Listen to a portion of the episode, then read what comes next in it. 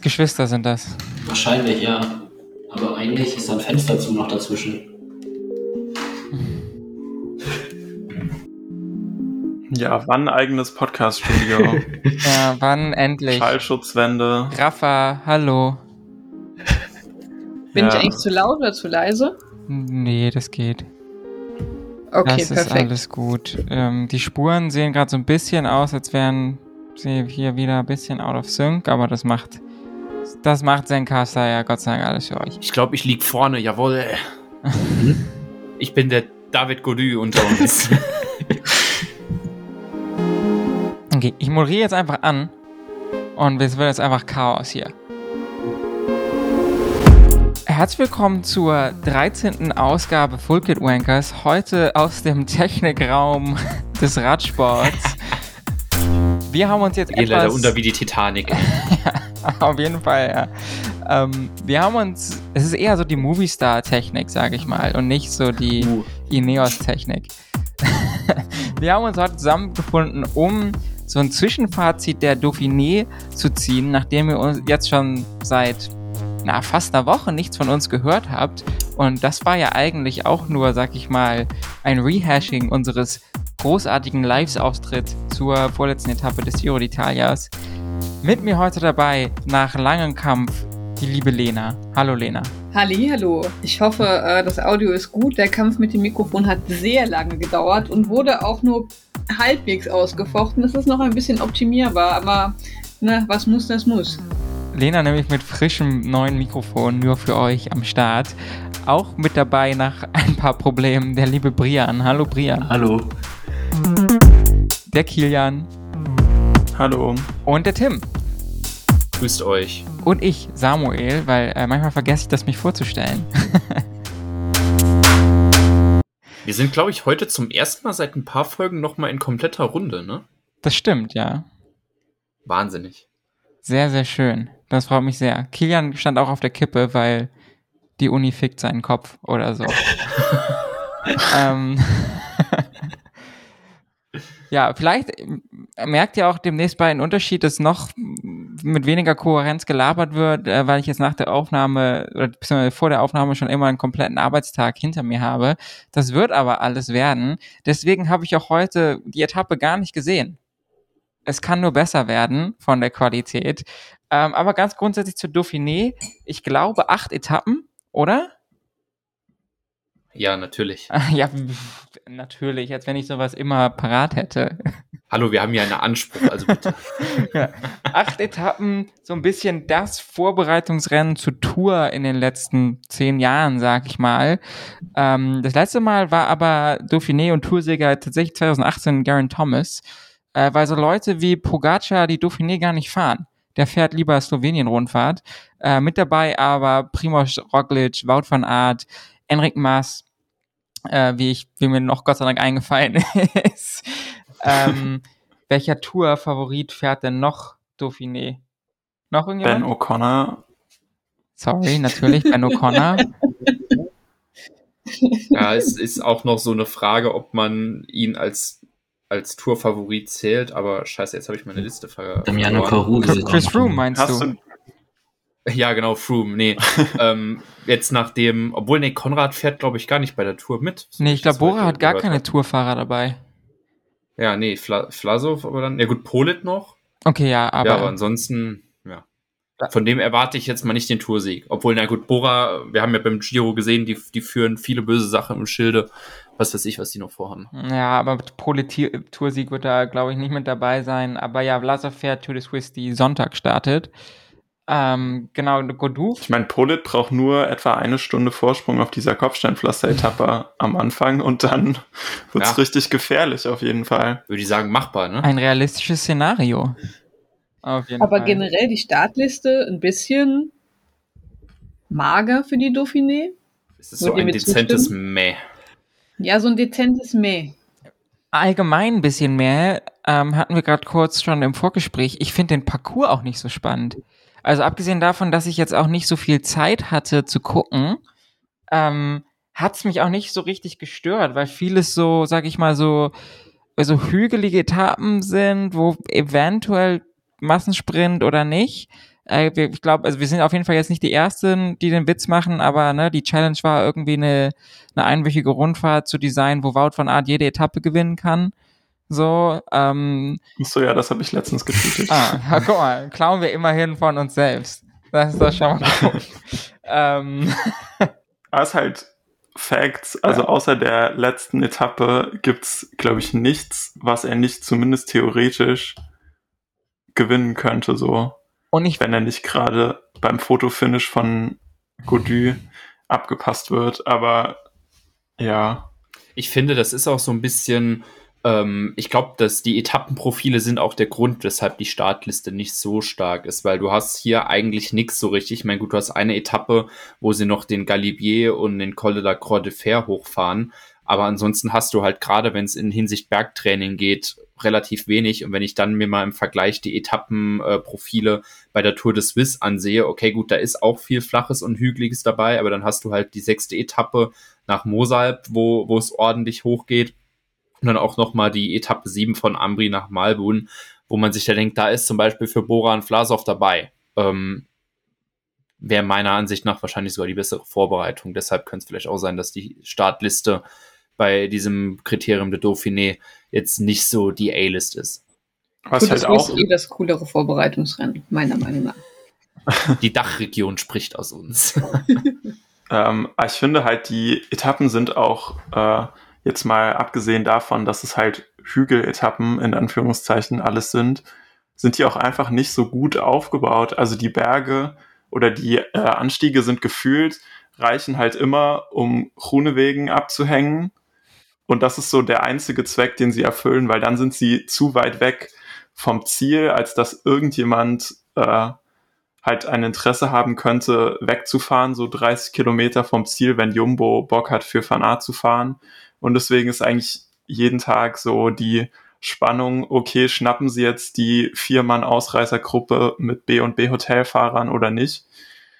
Ähm, und ja, sonst bleibt nicht so viel übrig, leider. Ist doch Aber schon mal eine, eine gute Stimmung, die wir machen, um dann jetzt über dieses Rennen zu sprechen.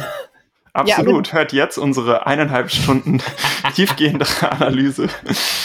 Ja, aber die siebte Etappe, was ist das denn? Das hat mich so ein bisschen an den Giro erinnert. Nach dem Motto, ja, wir haben coole Berge, aber die machen wir am Anfang hin. Dann übertragen wir das noch nicht mal, damit keiner sieht, wie wir den Galibier hochfahren, was man sich ja vielleicht noch angucken würde an einem Samstag.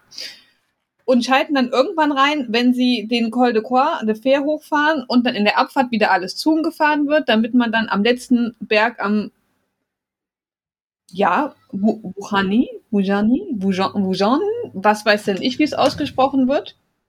Ähm, ja, damit dann Primoz Roglic einen Antritt gewinnt und sich dann die 30 Sekunden, die Van Art nicht mehr auf ihn hat, rausholen kann und dann die Dauphiné gewinnt oder was. Also, also es tut naja, mir auf der leid. siebten Etappe gewinnt er die Dauphiné noch nicht. holt mich wirklich nicht ab. Und der Col de Galibier ist drin und das finde ich sehr schade, weil ich finde den Galibier normalerweise immer schön.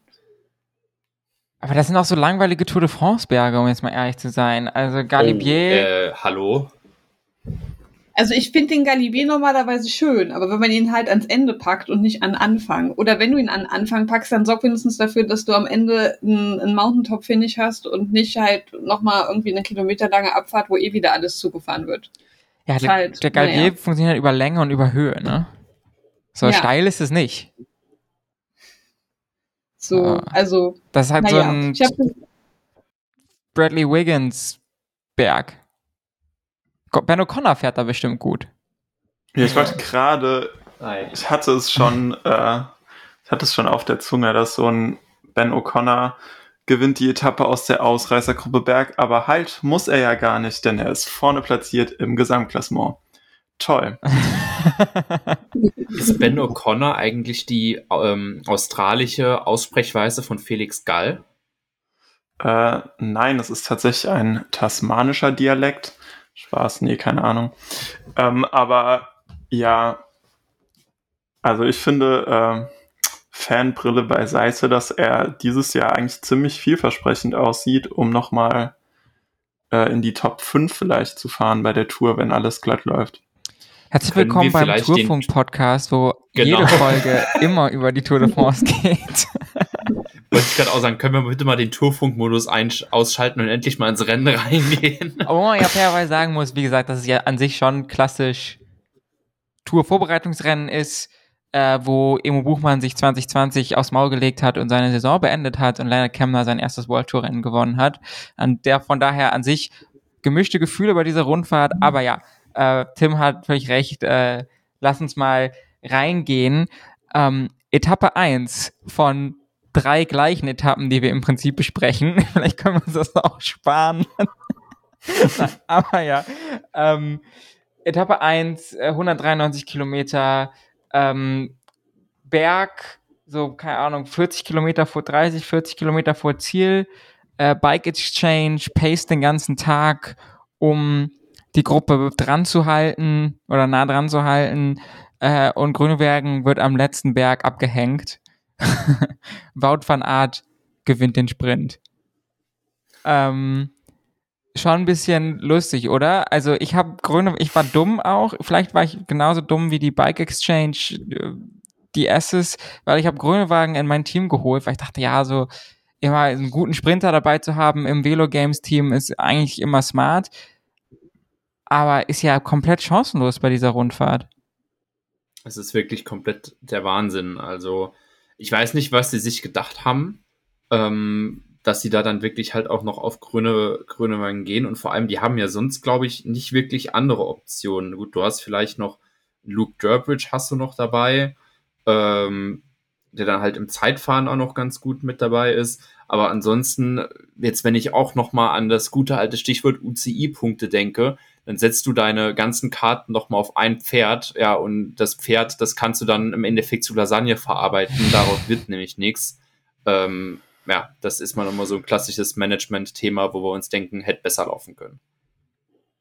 Überraschend äh, auf der Etappe aus meiner Sicht nicht der zweite Platz, das ist nämlich Ethan Hater, der auch noch da ist für Ineos, wo ich sagen würde, das ist eigentlich eine sehr gute Auswahl als, sag ich mal, Stage Race für ihn, weil er theoretisch immer Zweiter werden kann hinter Wout van Aert. Aber ähm, äh, auf Platz drei ähm, Sean Quinn.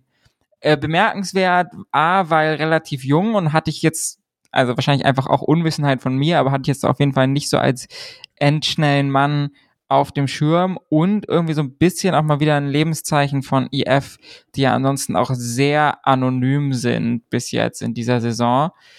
Ähm, ja, Boassan Hagen auf fünf ähm, ist, äh, ja, gibt's gehabt, also hat irgendjemand was zu dieser Etappe noch mitzuteilen? Also, ich frage mich, warum trägt diesen Anstieg so dermaßen schnell hochgefahren ist, wenn sie Jasper Stuyven als Sprinter dabei haben, der gegen Ethan Hater und Wout van Aert, ich würde mal sagen, in neun von zehn Sprints keine Chance hat. Und 9,9. der eine andere war Milan Sanremo. Und äh, dann diesen Berg mit Kenny Ellisond und ich glaube Tom Screens war der zweite, so hoch zu pacen, äh, das hat mich ein bisschen verwundert. Ja, true, das war ja auch noch eine Storyline, das hatte ich schon wieder vergessen. Das war in der Tat verwunderlich.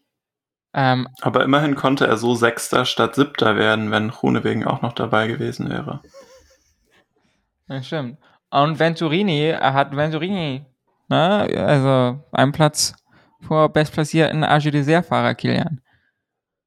Ja, aber der war auf der ersten Etappe tatsächlich ein bisschen eingebaut da konnte ich ihm den siebten Platz noch verzeihen. Da habe ich gedacht, wäre er vielleicht auch irgendwie Fünfter vielleicht geworden, äh, wenn das nicht gewesen wäre. Aber jetzt gegen Ende raus ist er, wirkt er chancenloser. Ich finde ein bisschen komisches Team dabei hat auch Quickstep. Weil hier gerade, ich komme da gerade drauf, weil Janik Steimler auf der Etappe Zehnter geworden ist, unser ähm, CDU-Radsport-Influencer. ähm, aber, also weil die anscheinend ja auch im Sprint für ihn fahren und ist jetzt nicht schlecht, aber aus so einer Gruppe hinaus gewinnt er auch keine Etappe, ne? Also im Maschen, quasi Massensprint. Äh, und ansonsten. Aber war nicht die Cavagna-Attacke auch auf der ersten Etappe? Die hatte ich schon wieder ganz vergessen. Wo er so kurz vor dem Sprint rausgefahren ist und es kurzzeitig gut aussah und dann hat, wurde er aber wieder eingeholt. Das kann gut sein. Die sind sich wirklich alle so ähnlich, die Etappen. Das war, aber ja. Das kann man sagen. Ja, es ist jeden Tag ein Déjà-vu. Das einzig Interessante ist, ob Wout van Aert Erster oder Zweiter wird. Ich finde tatsächlich ein Fahrer, ähm, auf den können wir, glaube ich, auch später noch mal öfters zurückkommen, der mich aber ein bisschen überrascht hat, ist äh, Hugo Page auf Platz 4 von Intermarché. Ähm, da ist ja auch noch ein ganz junger, ähm, muss ich tatsächlich sagen, weil der ist jünger als ich und ich bin ja hier eigentlich schon eins der Küken in der Runde. Ähm, sich gleich mal auf, auf ich glaube, das ist auch erst seit ähm, Itzulia Ah nee, gut, okay, der ist schon ein paar andere World Tour Rennen gefahren, sehe ich gerade. Aber trotzdem, wenn du so in die Ergebnisse reinguckst, war da jetzt ein bisschen was dabei, aber nicht so viel Berauschendes. Und dann fährt er hier gleich mal in so einer Etappe auf den vierten Platz. Ähm, jetzt, ich weiß ja nicht, was wirklich mit Intermarché dieses Jahr los ist. Die können sich ja, die können ja gefühlt mehr, mehr Karten aus der Tasche ziehen als irgendein Trickspielbetrüger. Ähm, jetzt ziehen sie da auf einmal den nächsten aus der Tasche. Habt, hattet ihr den vorher auf dem Zettel? Weil ich ganz ehrlich nicht. Also, ich Aber hab, Tim, Stichwort Gendoping. Nein. Wir sind nicht der Tourfunk, Ich bitte. war gerade noch im Modus, sorry, Brian. also ich habe den, ich glaube, letztes Jahr bei diesen ganzen französischen Herbstrennen, da müsste er bei FDJ mitgefahren sein. Und da habe ich ihn schon ein paar Mal gesehen. Ich weiß nicht, ob er in der Kontinentalmannschaft von FDJ war oder schon in der Profimannschaft. War Conti-Team. Und dann in diesem Jahr ist er, glaube ich, auch bei irgendeinem so einem französischen Coupe de France-Ding schon bei einem Sprint ganz gut gewesen. Der war bei Dunkirk ganz gut. Also der war bei Dunkirk nicht schlecht. Da hat er, ist er auch Dritter im Nachwuchs geworden. Und Ich glaube, da ist er für Tyson angefahren. Genau, und also das ist er noch nicht mal für sich selber gefahren. Und im Oman war er auch nicht schlecht. Da hat er ähm, bei zwei Etappen auch recht gute Ergebnisse eingefahren gehabt. Also ganz überrascht hat es mich jetzt nicht. Zumal, wenn ich mir halt diese Startliste von der Dauphiné angeguckt habe. Also Dauphiné klingt halt immer direkt sehr prestigeträchtig, aber wie wir schon festgestellt haben, ist es dieses Jahr nicht ganz so prestigeträchtig wie vielleicht die Jahre davor, was die Startliste angeht. Aber äh, super Ergebnis, also klasse. Ja, auf jeden Fall. Ähm, natürlich mal wieder ein Fahrer, von dem ich vorher noch nie gehört habe. Ähm, Radsport-Expertise en masse. Ähm, dann lass uns mal weitergehen zu Etappe 2 und da gibt es nochmal ein Thema, was wir, was an sich auch ganz spannend ist und ich finde, dass da schon berechtfertigt, das hin auf die Tour de France zu diskutieren. Ähm, und zwar wurde auf Etappe 2, im Prinzip ist es die gleiche Story wie bei Etappe 1, also es ist so eine, äh, im Prinzip eine Etappe mit einem Sprintfinish, aber so ein paar Berge zwischendrin.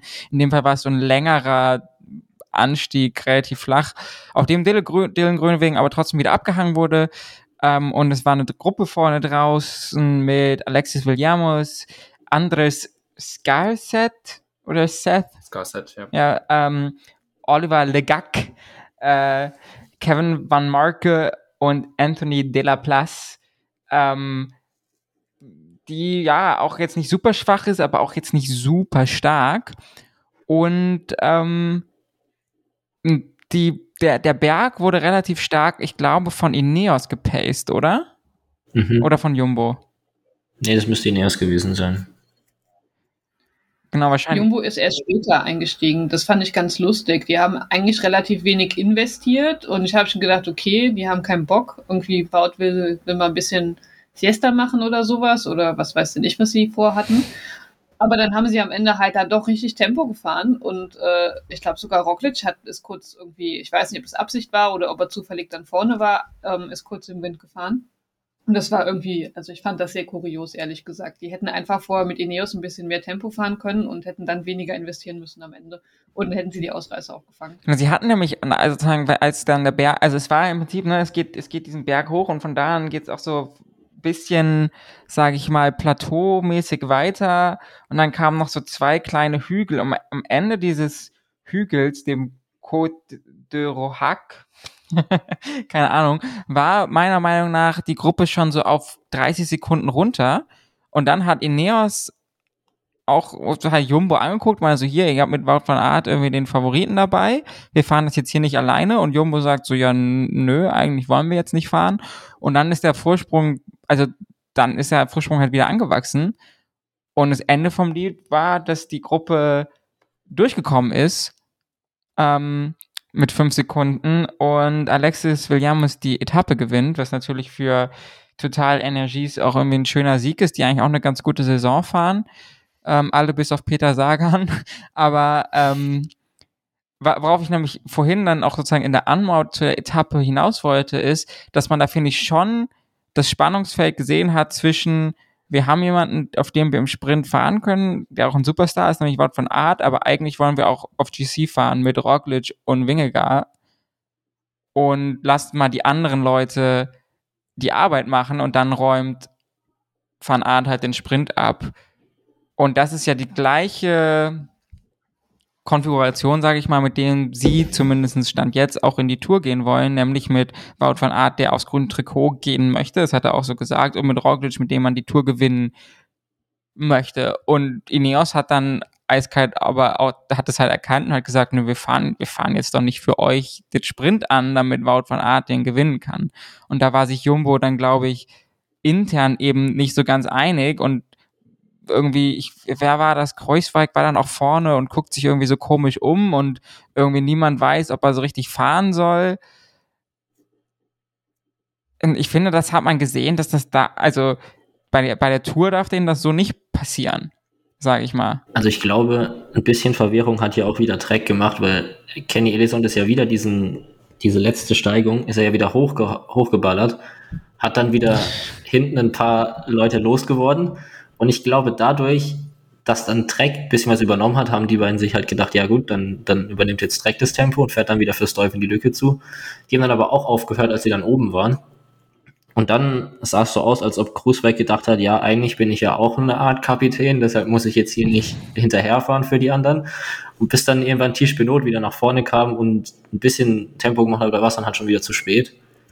Und dann kam diese ganzen Panik, ich will es jetzt mal eine Panikführung äh, nennen von Roglic zum Beispiel, der dann noch versucht hat, irgendwie diese Lücke zuzufahren, weil man hat sie ja auch gesehen, die Spitzengruppe immer. Die Straße war ja ziemlich, ziemlich gerade und ich hätte jetzt noch gedacht, dass die irgendwann auch wieder anfangen mit den Spielchen, taktischen Spielchen und dann hätten sie sich auch wieder eingeholt wahrscheinlich. Aber da haben, hat die Gruppe dann gut zusammengearbeitet.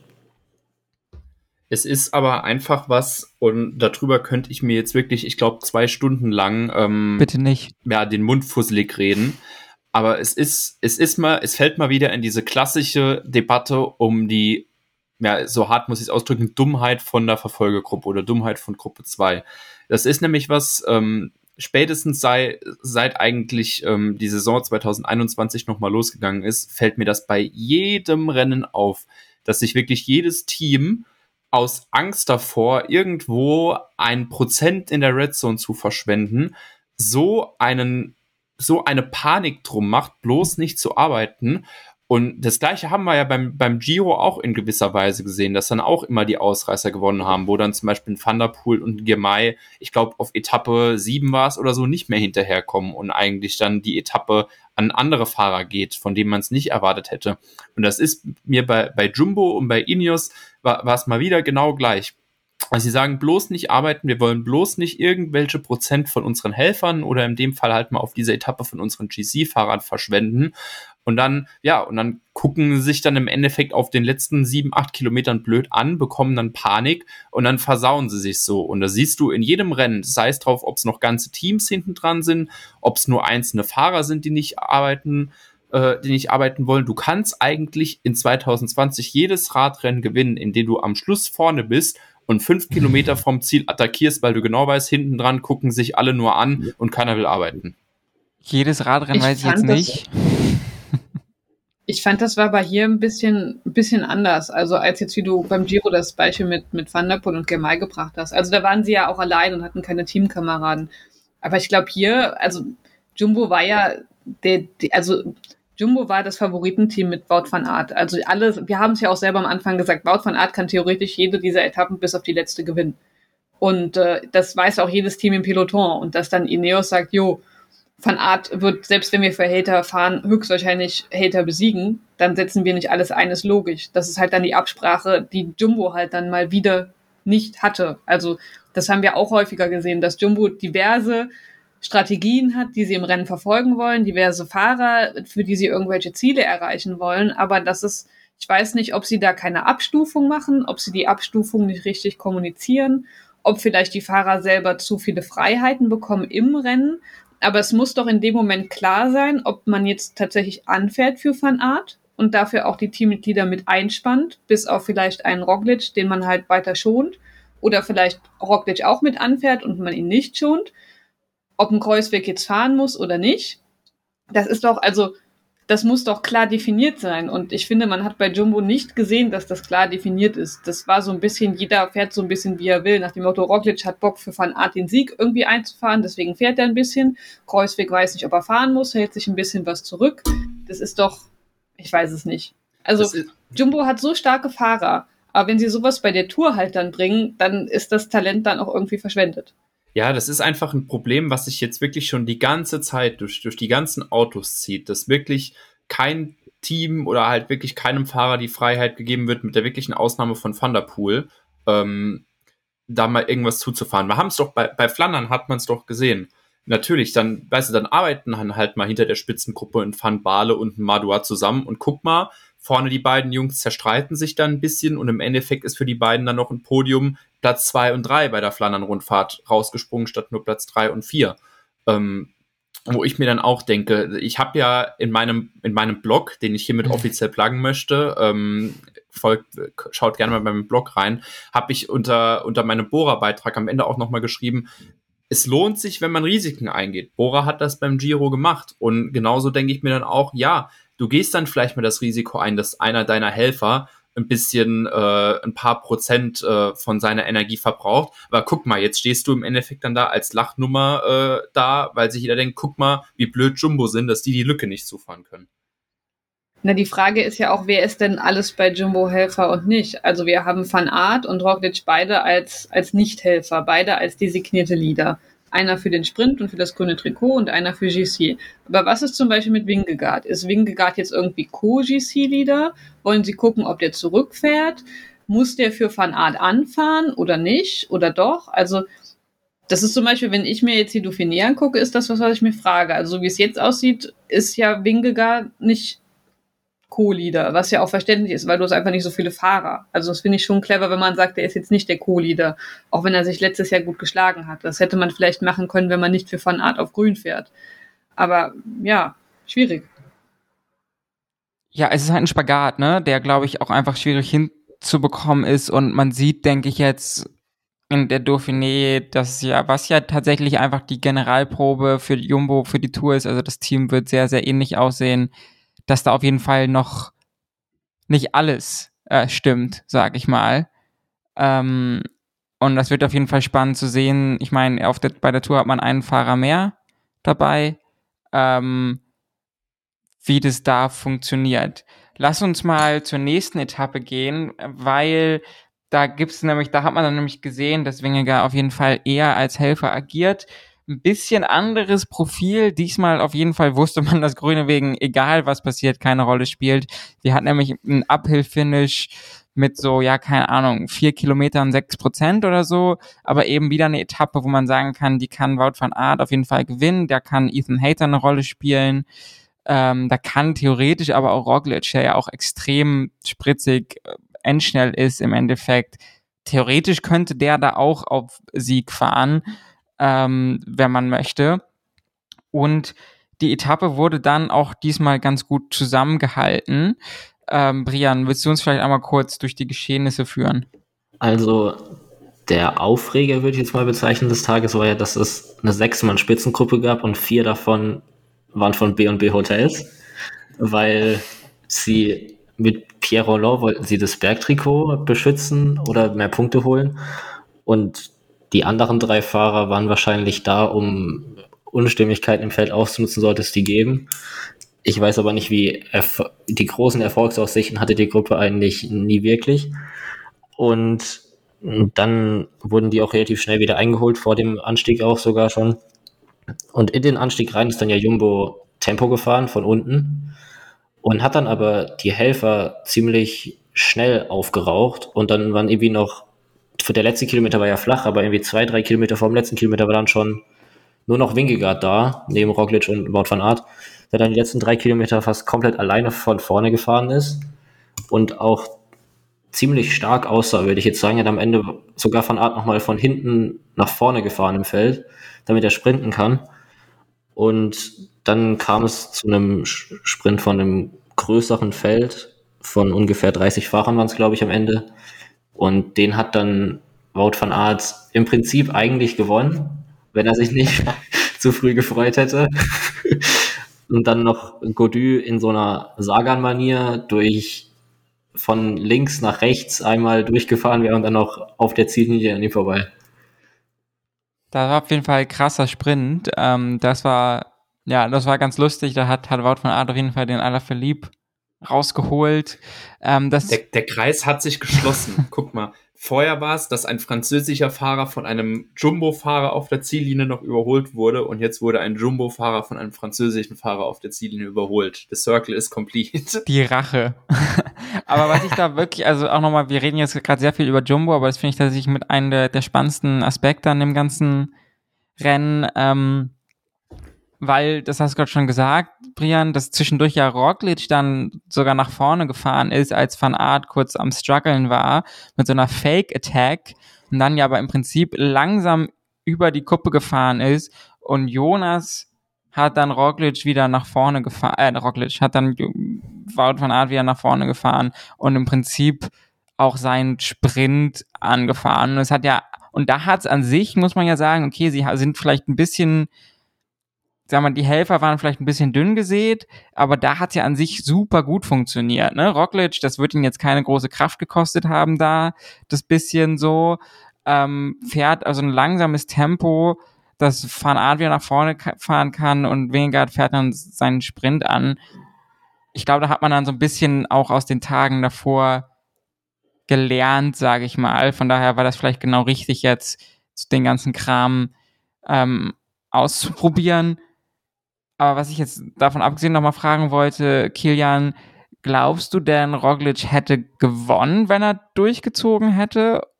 Oder wäre Godu trotzdem vorbeigefahren? Das ist eine gute Frage.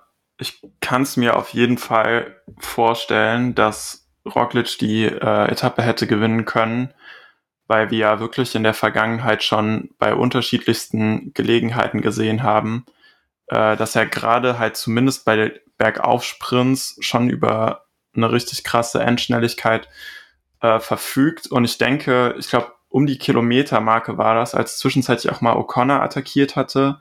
Und ich glaube, dann äh, unter anderem Roglic äh, halt die Lücke geschlossen hatte.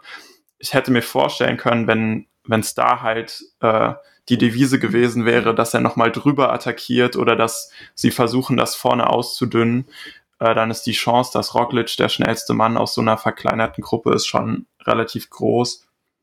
Ähm, aber ich gehe davon aus, gerade auch, weil man wusste, dass das Zeitfahren noch kommt, dass man äh, lieber versucht, Wout van Aert davor nochmal gut zu positionieren und den äh, noch diese zusätzlichen, äh, ja, diesen zusätzlichen Sieg mitnehmen lässt, äh, als schon All-In für Roglic zu gehen. Und das hätte ja dann wahrscheinlich auch am Ende funktioniert äh, wenn Van Art das Ding äh, souverän nach Hause gefahren hätte.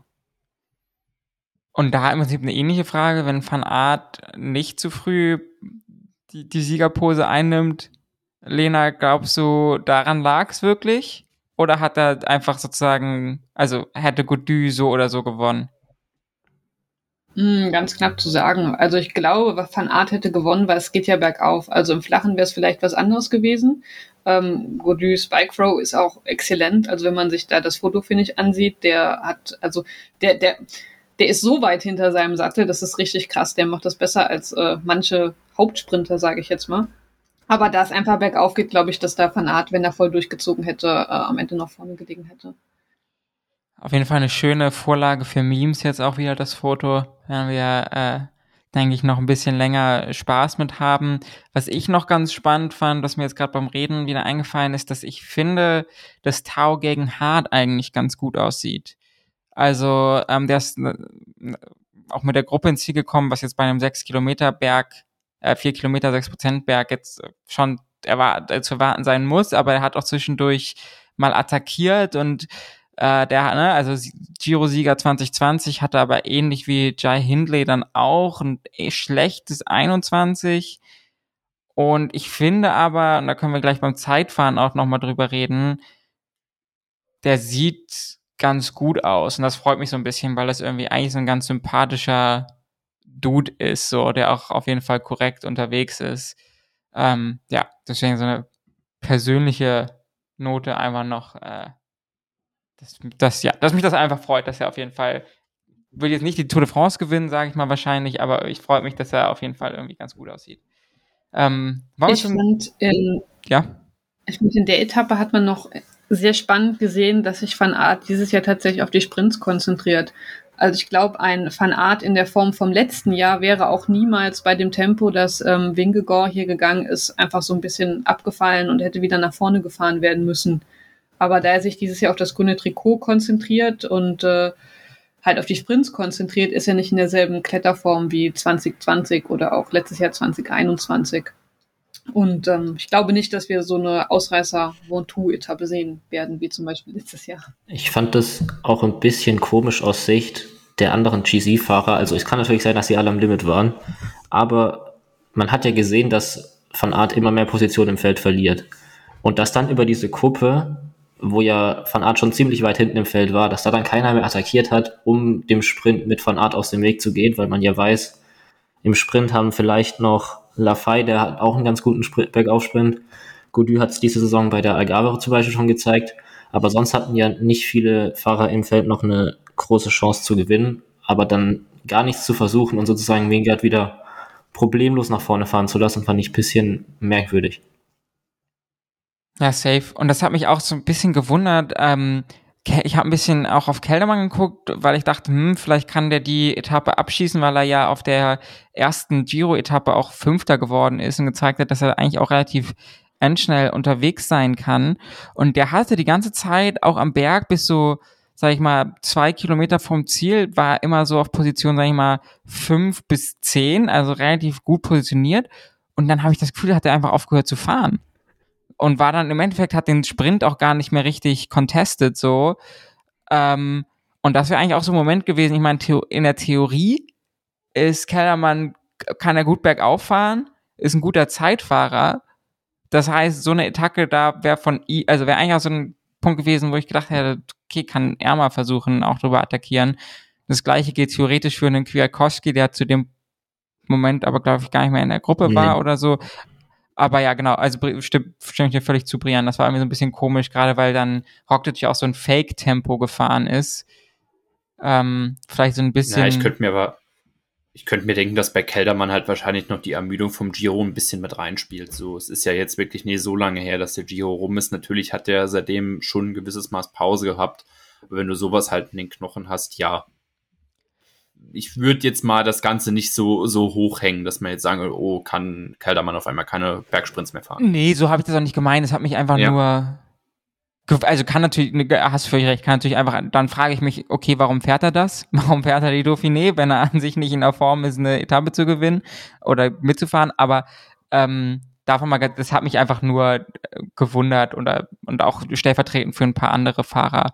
Ähm, auch Ben O'Connor hätte da vielleicht nochmal attackieren können oder so. Aber naja. Ja, er hat es ja als einziger überhaupt noch probiert, aber dann auch nur so super halbherzig und direkt, als er gesehen hat, okay, äh, Roglic ist am Hinterrad, äh, hat er dann rausgenommen, wo ich halt denke, so, okay, hätte man mit rechnen können, dass Roglic am Hinterrad bleibt, aber dann versucht doch wenigstens mit Roglic und zwei anderen ins Ziel zu kommen und Vierter zu werden, als äh, nochmal alles zufahren zu lassen.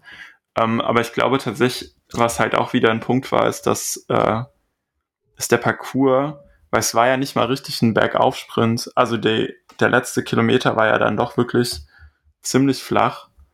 Ja. Ähm, und nur so ganz, äh, ganz marginal überhaupt noch äh, ein Anstieg jetzt auf den letzten paar Metern. Ja, ich glaube, die letzten 200 Meter hatten ungefähr 6 Prozent, aber insgesamt hat der letzte Kilometer nur 2 Prozent gehabt. Also wirklich nur die letzten 200 Meter haben sich gelohnt.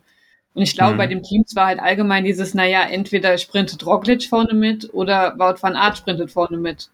Und entweder wir verausgaben uns jetzt mit Roglic an der Seite, dem es im Flachen wahrscheinlich nicht so viel, nicht so anstrengend ist, weil er halt auch Zeitfahrer ist in diesem Kilometer. Also vielleicht war das der Gedanke dahinter, so Pest oder Cholera, irgendeinen von den beiden Jumbo-Fahrern nehmen wir mit und da wollen wir es jetzt nicht investieren. Sind wir bei der Frage, ob sich das jetzt lohnt, das Risiko einzugehen oder nicht, aber es wurde recht konservativ gefahren, das stimmt. Okay, dann lass uns mal zum Zeitfahren gehen. Ähm, ganz spannend aus der Sicht, weil wir, glaube ich, echt lange nicht mehr so ein langes Zeitfahren hatten. Zumindest diese Saison jetzt äh, irgendwie noch nicht so richtig, meine ich. Bei der Algarve-Rundfahrt. Okay, wer ist da gefahren? Äh, Remco hat das, glaube ich, gewonnen. Und sonst müsste Ethan Hater war da auch dabei, Ah, der stimmt, jetzt okay, auch wieder vorne mit reingefahren ist. Und sonst aber nicht die größten Grand Tour-Fahrer. Ich glaube, ich erinnere mich nur an diese hässlichen Zeitfahranzüge, die die Lieder da bekommen haben. Also das, die haben gar nicht schön ausgesehen. Kann natürlich auch sein, dass es woanders war, aber das ist das, was mir, glaube ich, im Kopf geblieben ist. Aber ja, Gunner zum Beispiel ist das auf jeden Fall auch nicht gefahren. Das war ganz Nee. spannend, 31 Kilometer und auf jeden Fall ziemlich flach. Ähm, und die Frage war so ein bisschen wieder, wird Wout van Aert Erster oder Zweiter? Nämlich äh, gewinnt es Wout van Aert oder Gunner, der ja immer noch auch gerade Zeitfahr-Weltmeister ist aus 2021, wo es ja auch super, super knapp war zwischen den beiden. Und dann Remco auf der 3. Wer aber eben auch hier ist, ist Ethan Hater, der auch so ein, glaube ich, haben wir schon mal erwähnt in der Episode davor, super komisches Fahrerprofil hat, beziehungsweise fast ähnlich wie Wout van Aert inzwischen. Also irgendwie endschnell, krasser Zeitfahrer, kommt aber auch so ein bisschen den Berg hoch.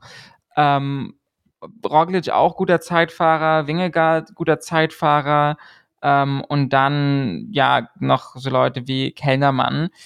Ähm, und was dann auch spannend war, ähm, Wout van Aert ist ja als Leader in das Zeitfahren gegangen, konnte deswegen nicht den Jumbo-eigenen Skin-Suit tragen.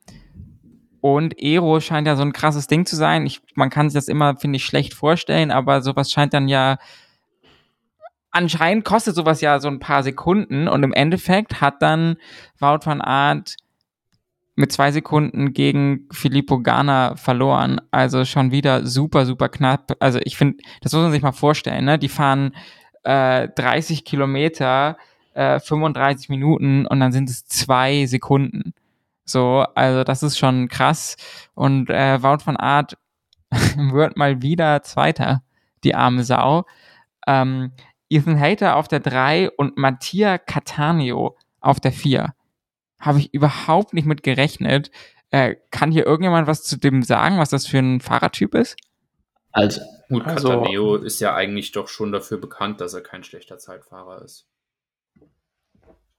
Ja, ist nicht äh, Catania letztes Jahr so eine überraschend starke Tour de France gefahren, wo sich alle gefragt haben, wo er so ein bisschen sich nach vorne karusot hat und alle dachten, okay, den Namen habe ich schon mal gehört, aber was macht der auf Platz 12 in der ja, Gesamtwertung? also Catania Der war auch, ist ja so, ein, so eine. der war auch bei beiden Zeitfahren. Ja, mach du. Der war bei der Tour letztes Jahr auch bei beiden Zeitfahren in den Top Ten drinne. Also der kann schon recht gut Zeitfahren, wenn der in Form ist. Aber dieses Jahr hat es ähm, bis zu Dauphiné bei dem, glaube ich, einfach noch nicht so richtig geklappt gehabt. Mm, Und er war letztes Jahr auch äh, Zweiter auf der Bergetappe nach Ting. Fünf Minuten und sieben Sekunden hinter Ben O'Connor übrigens. Da sind sie wieder.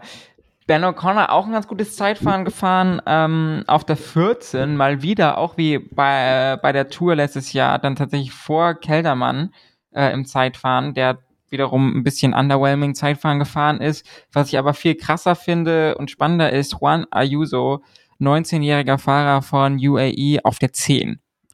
Äh, zwar eine Minute äh, 34 hinter Ghana und damit ja irgendwie 50 Sekunden hinter Roglic, der Fünfter geworden ist mit 53, nee, doch, nee, mit 42 Sekunden äh, Rückstand auf Ghana. Aber das ist, finde ich, für so einen 19-Jährigen auf jeden Fall ein krasses Ergebnis und aber eben, wie vorhin schon kurz angeteased, Tao Gegenhardt auf der 9. Ähm, und da finde ich, da sieht man mal wieder richtig krass, welche Teams eben in Zeitfahren investieren und welche nicht. Und ne, Van Aert, ähm, Bohrer.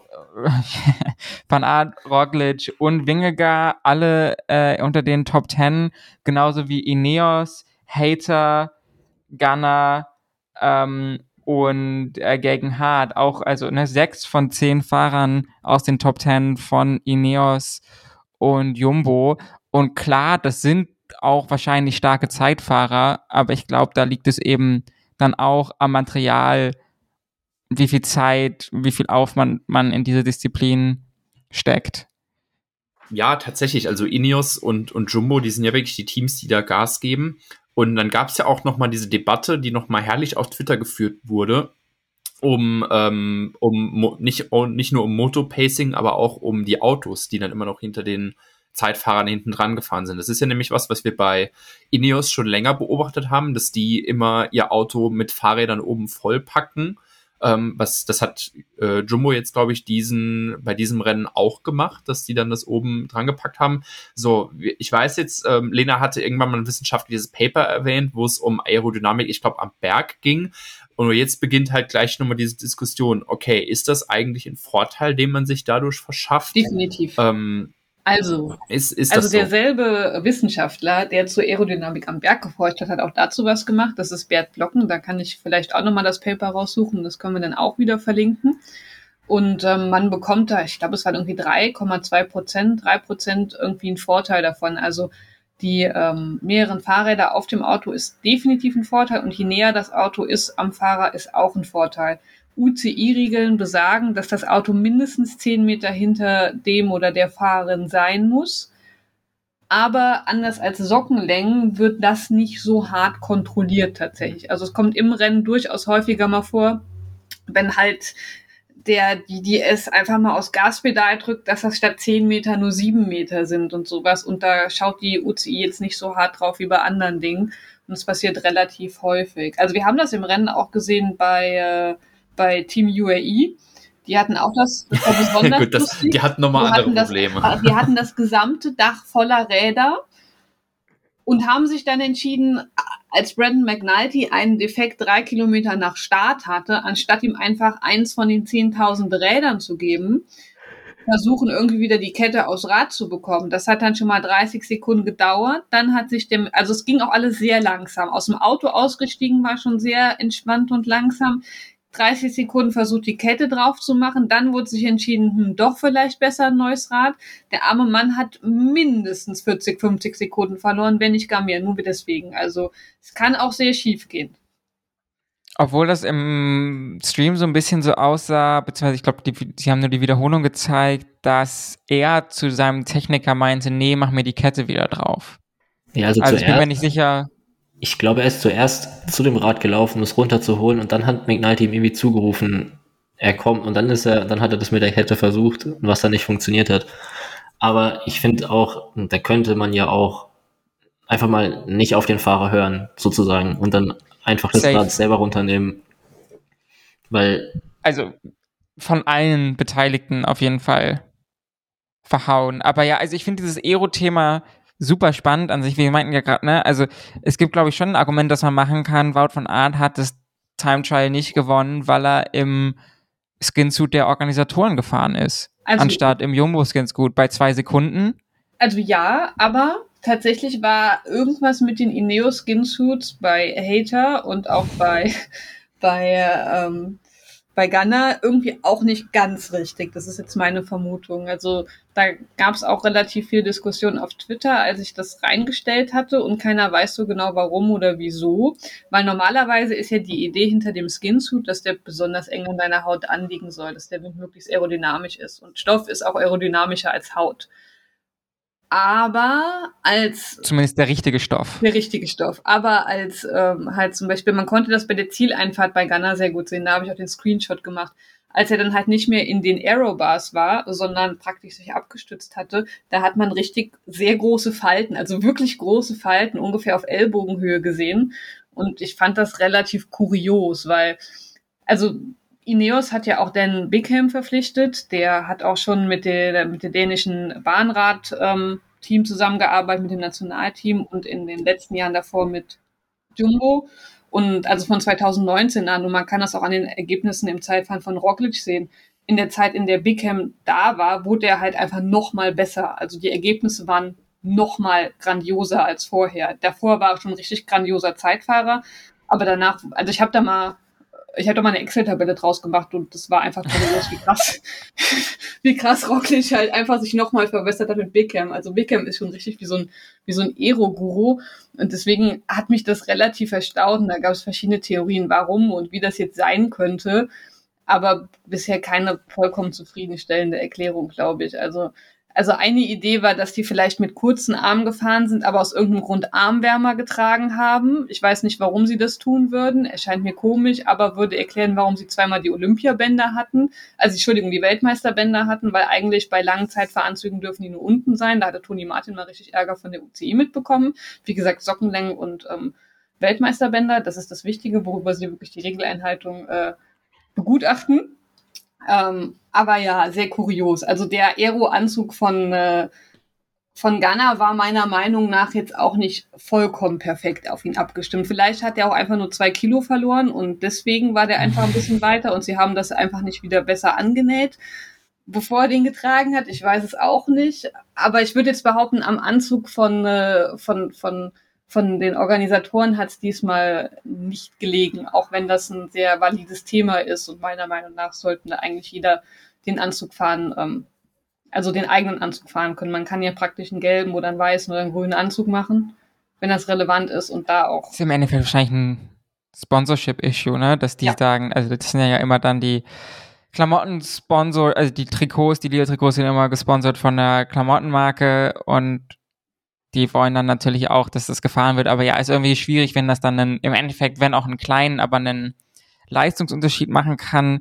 Ganz kurz zum Thema Dan Bickham äh, nochmal einen Service-Hinweis. Gebt es einfach mal bei Spotify oder Apple Podcasts oder so ein. Der hat schon drei, vier Interviews zu dem Thema auch gegeben. Der war zum Beispiel mal im Marginal Gains Podcast zu Gast, wo es nur um so Nerd-Kram geht, wie Lena Ingrad erzählt hat. Finde ich immer super spannend und ist auch ein krasser Typ.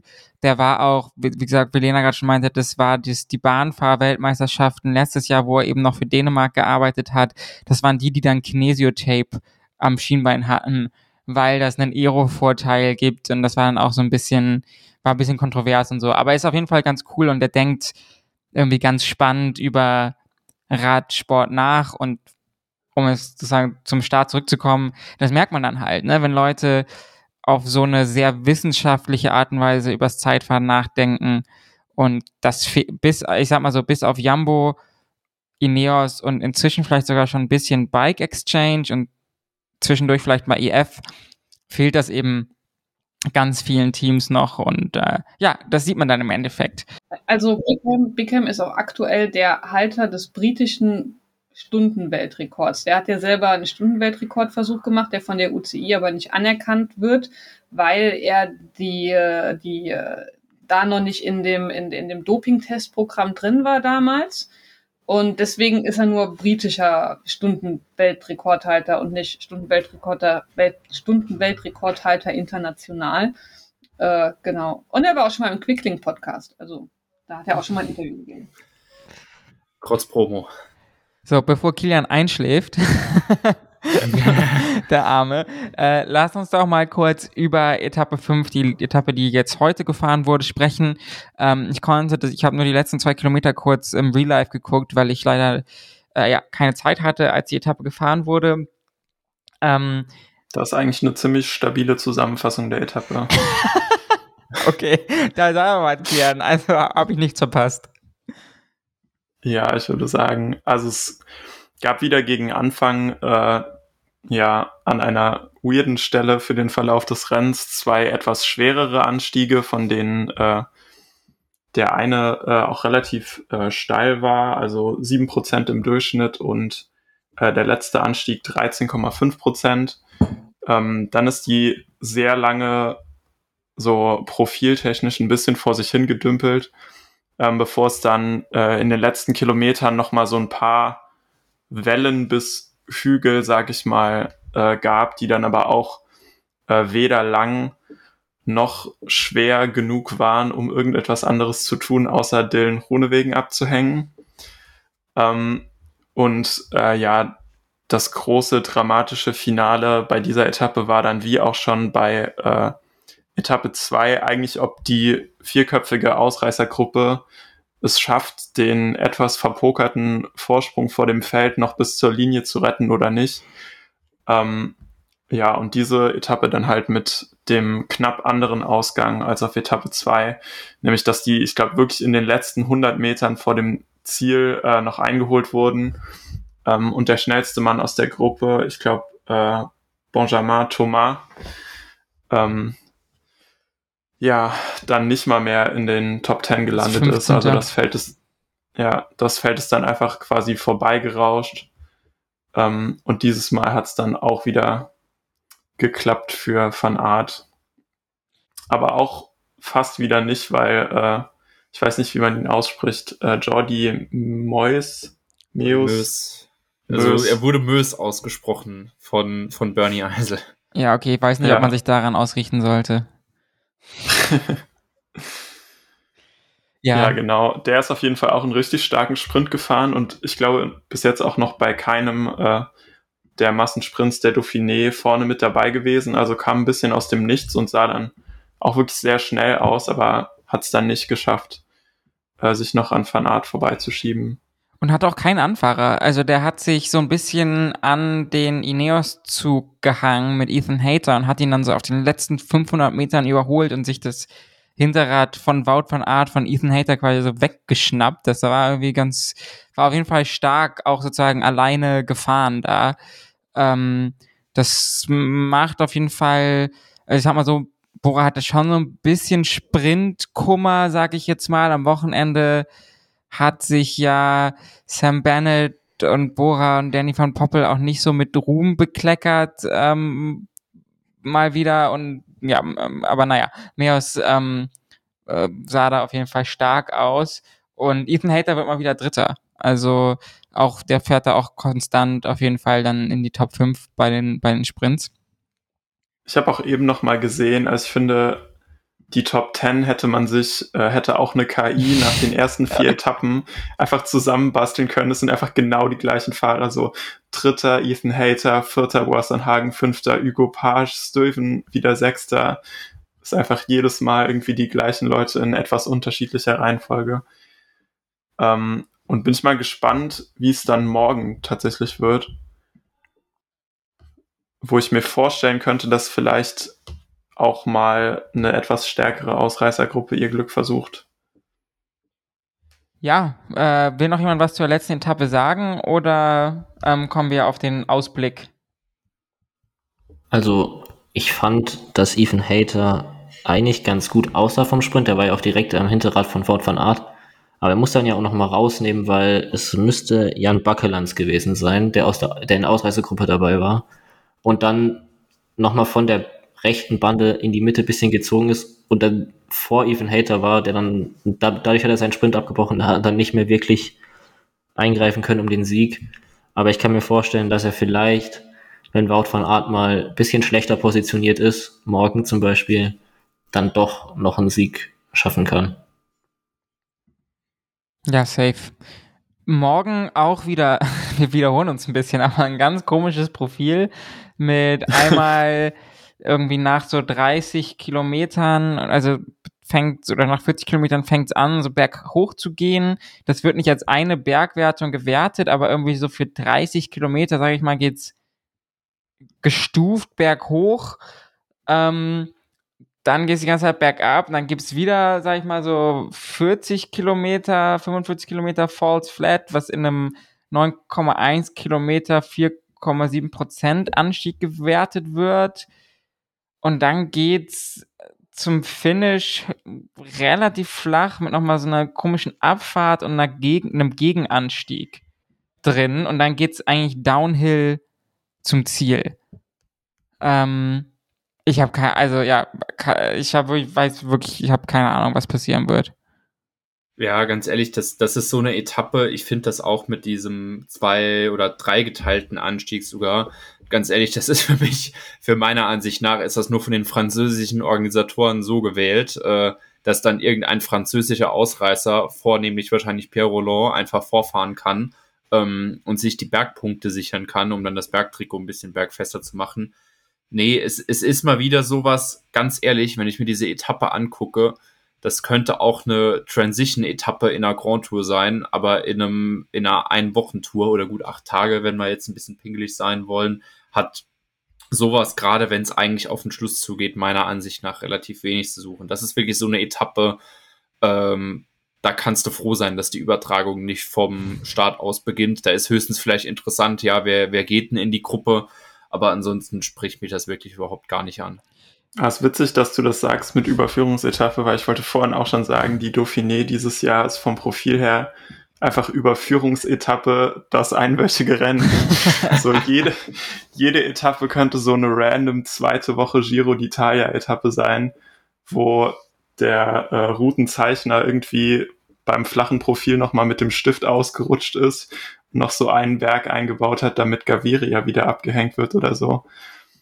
Ähm, aber ja, die sind schon irgendwie ein bisschen dramaturgisch schwierig aufgebaut. Ja, und halt aber auch nicht schwer genug, dass man halt irgendwie so ein GC-Raid oder so fährt, ne? Also ich Ja, verstehe es Ich meine, ja, wie gesagt, wir wiederholen uns, aber irgendwie, ich verstehe es nicht, wir verstehen es nicht. Mal sehen, was morgen passiert. Dann kommt die Etappe 7, über die Lena vorhin schon gesprochen hat, äh, mit dem Col de weinen, ey, es ist Galibier so schrecklich. Und dem Col de la Croix de Fer, die aber wie gesagt ganz am Anfang, also der Galibier quasi, sta sie starten aus der Neut- Neutral Zone den Anstieg. Ähm, vorher gibt's noch einen Zwischensprint nach fünf Kilometern. Ähm, auch komplett random. Ganz ehrlich, ganz ehrlich, die Etappe könnte richtig geil sein, wenn du sie andersrum fährst. Wenn du wirklich in, in äh, Vaujany beginnst, hast dann erst diese kleine Abfahrt, dann geht's erstmal schön lange den Col de la Croix de Fer hoch, dann fährst du den Berg ab und dann hast du diesen elendig langen Anstieg. Lass mich mal kurz fast 40 Kilometer bis auf diese kleine Zwischenstufe, zwischen wo es nochmal runtergeht, geht's halt wirklich den Galibier hoch und dann hast du noch so eine ellenlange Abfahrt. Wenn du die Etappe andersrum fährst, macht die meiner Ansicht nach viel mehr Spaß. Aber lass die Abfahrt Dazwischen auch sein. noch den. Telegraph. Genau, und die Ja, Abfahrt muss ja. auch nicht sein. Das wollte ich auch gerade noch sagen. Ja, kein Plan. Ähm, ru- also, ne, wenn Dauphiné, ihr könnt uns gerne anrufen, beziehungsweise am besten eine Mail schreiben. Telefonnummern sind noch nicht öffentlich, aber wir regeln das für euch dann. Ja, 50-jährige E-Bike-Ingos machen auf Komoot bessere Fahrradtouren als eure Routenplaner, Leute. Ja, Jetzt wird, jetzt wird ja richtig krass. Einfach nur noch eingesagt. Auch da, ja, Wout von Art gewinnt, offensichtlich. Oder eine Ausreißergruppe mit Oder irgendwelchen, mit so Leuten wie Benjamin Thomas oder Remy Cavagna, die eigentlich gute Zeitfahrer sind, aber im Zeitfahren nicht gut waren. Und dann, und dann, aber da, dass sie dann noch ein bisschen klettern können, doch noch am Ende vorne sind und sich vom Feld behaupten können, dass nicht ganz einig ist, wer fahren will. Oder Bouchard aus der Ausreißergruppe. Keep the dream alive. Aber wisst ihr was? Ich, Wer noch nicht richtig verkackt hat, ich bin vollkommen positiv überrascht. Herr Guillaume fährt doch gar nicht. Sie hat gesagt, noch nicht verkackt. Also, sorry, sorry Lena. Go ahead. Der hat heute Geburtstag, Geburtstag. Und so redest du über den. Wart, was ich zu deinem Geburtstag mache. Das wollen wir sehen. Nein, aber, aber, aber Flumi, der ist, der ist noch nicht vollkommen verkackt. Naja, ey, komm, also ich habe ja aus Spaß auch auf Twitter geschrieben, dass der schon Top 20 fahren kann, aber der hat auf diesem 6-Kilometer-Berg 30 Sekunden verloren und ist beim Zeitfahren Ja, letztes 35. Jahr, geworden. letztes Jahr wäre er komplett abgehängt worden. Also, Ja, aber das tut mir ja Aber- echt leid, ne? Aber das kann doch nicht der Er Anspruch war sein. heute auch in der Frohnewegen-Gruppe. Ja? Oh Ja. Gott. 2 Ja. Minuten 43 hinter dem Sieger. Ja, komm, ey. Also, das ist inzwischen echt nur eine Farce. Es tut mir echt leid, aber der sollte wirklich einfach. Also entweder soll er sagen, hey, ich nehme hier noch Geld von Israel mit und ich fahre noch Rad, weil ich Bock drauf habe, wie hier, wie heißt der 53-Jährige? Rebellin. Rebellin. Genau, wieder wieder Rebellin so. Das ist ja auch okay, wenn du noch Bock hast, Rennen zu fahren und so, das finde ich auch echt cool. Aber das kommt ja auch von ihm immer schon noch so ein bisschen die Attitüde, ja, und Trainingslager lief gut und die Form kommt und the sensations are good und so. Ja, aber- Und ich will, aber, aber ich doch, nur, doch nur wegen diesem Sponsoring Money. Das, ich habe eine viel bessere Idee. Der sollte einfach irgendwelche kruden Videos mit irgendwelchen, der macht doch immer so Videos, wo er irgendwelche gefährlichen Tiere unglaublich nahe ist, wo man sagen würde, geh doch einfach fünf Schritte zurück Minimum. Der war in so einem komischen Teich, wo irgendwelche Alligatoren oder Krokodile nur zehn Meter weit weg waren. Ich habe gedacht, der einmal schnappt das Viech und dann ist dein Bein ab. Also, ne? Keine Ahnung, der kann so Ja. eine, kann auf dem Rad Trotzdem dann noch bester Fahrer Nee, bei der sollte, Israel. sollte einfach zu IF wechseln und so eine Alttour machen äh, mit irgendwelchen Tieren durch, durch Afrika oder sowas. Was weiß denn ich? ja, aber dafür ist er ja auch nicht funny genug. mit Als wäre es halt nicht Lachlan Morton. Ja, es tut mir leid. Das passt zu IF und das passt zu ihm und der mag anscheinend irgendwelche Krokodilteile. Also wirklich, ich habe das oder irgendwelche Spinnen oder sowas, wo der denen viel zu nah ist, wo ich sage, komm, geh mal ein paar Schritte weg. Ich würde mir das Ja, ich find's tragisch. Ich find's tragisch. Ich find's wirklich tragisch. Tut mir so ein bisschen leid. Ähm, aber ja, also das, ja, weiß ich nicht. Das, nee. Ey, ich, ich, ich möchte auch nur mal kurz sagen, so, so eine Videotour zusammen von Frumi und von Jens Vogt, also ganz ehrlich, äh, das wäre, da, dann kannst du mich wirklich, glaube ich, in die Eistonne stecken, weil besser wird's nicht mehr. Das wäre auf jeden Fall geil schon wieder. Aber dafür nimmt er sich halt, glaube ich, gefühlt ein bisschen selbst noch zu ernst. Ich weiß es nicht. Der Typ saß nackig auf dem Fahrrad für ein Buchcover. Der, also, sorry, ich glaube nicht, dass der sich ernst nehmen kann. Also, der hat Ja, sich okay. komplett nackt auf dem Rad für ein Buchcover fotografieren lassen. Ich glaube, der tut immer nur so, aber innerlich, Mhm. innerlich ist der voll der Troll. Anders kann ich mir das alles nicht erklären. Du, ich hoffe einfach, dass es ihm damit persönlich an, also ne, eigentlich gut geht. So, weißt du, wisst ihr, was ich meine? Also, dass der nicht verbittert ist oder so. Macht nicht den Eindruck. Ich glaube, er ist cool damit. Ähm, was dann, ne, ist, an sich ist es dann ja auch nicht so schlimm. Aber das ist wirklich, also, wenn der irgendwann nochmal ne, irgendwas gewinnt, dann, keine Ahnung. Ich glaube halt Ich- auch, dass das- der Wechsel zu Israel vollkommen falsch war. Also gehaltstechnisch super, aber wenn wir uns dran erinnern, er war ja in der Saison nach seiner Verletzung bei Ineos tatsächlich besser als bei den Saisons in Israel. Ja, Israel Startup Nation ist auch nochmal so ein anderes Thema, ne? Also ich glaube, ich, ob es das Team nächstes Jahr noch gibt. Äh, und da würde ich mich, also ich muss jetzt schon wieder aufpassen, ich werde schon wieder gehässig. Aber ich sag mal so, ob ich Ricketts Habel nächstes Jahr einen Profivertrag geben würde und den ganzen anderen Israel-Fahrern, die da jetzt out of contract sind, so äh, Matthias Brändler und so weiter und so fort, das tut mir ja echt auch leid. Das sind ja auch sympathische Kerle, aber da wird sich ja wirklich nur das funktioniert ja nichts in dem Team. Ja, aber ich glaube, das Außer ist jetzt hier ein die- Problem als ein Fahrerproblem. Aber da würde ich mich halt ärgern als Fahrer, weil die ja nichts zeigen können. Also bis jetzt hier auf das eine Eintagesrennen, was Brian und ich ganz kurz besprochen hatten, wo Froome ja auch okay performt hat, wo sie den Doppelsieg eingefahren haben mit Vogelsang und Woods. Aber egal, we, we, we digress. Ähm, äh, lass doch noch Altenheime gehören auch zur Gesellschaft mit dazu. Und damit können wir den, da, glaube ich, einen Streifen drum packen. Lass uns noch mal ganz kurz über die letzte Etappe reden. Die, die einzige ist, auf die ich mich wirklich ein bisschen freue und ich hoffe, da geht's richtig ab, weil es ein Mountaintop-Finish ist. Ähm, zuerst wird der Col de la Colombière gefahren, 11 Kilometer, 5,7 Prozent. Und dann der letzte Berg ist dann, äh, heißt Plateau de Soleçon. Ähm, 11,4 Kilometer, endlich mal ein bisschen steil, 8,9 Prozent. Äh, ja, Roglic oder nicht Roglic? Also, na gut, wir haben vom Giro auch gesagt, Carapaz oder nicht Carapaz, aber nee, ganz ehrlich, er ist eigentlich so diese eine Person, die wirklich da ist und eigentlich nichts zu verlieren hat, weil wenn du dir halt wirklich so äh, die Grand Tour-Fahrer ansiehst, dann ist er ja schon auf diesem anderen Level. Ganz ehrlich, der Einzige, der ihm vom Niveau her wahrscheinlich noch gefährlich werden könnte, ist Wingegaard, aber dass der ja Helfer ist, das wissen wir ja inzwischen auch. Deshalb, ich lehne mich da jetzt mal sehr weit aus dem Fenster und sage, der holt das Ding.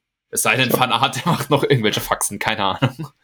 Ich prognostiziere Abschlusspodium äh, Roglic vor Caruso vor O'Connor.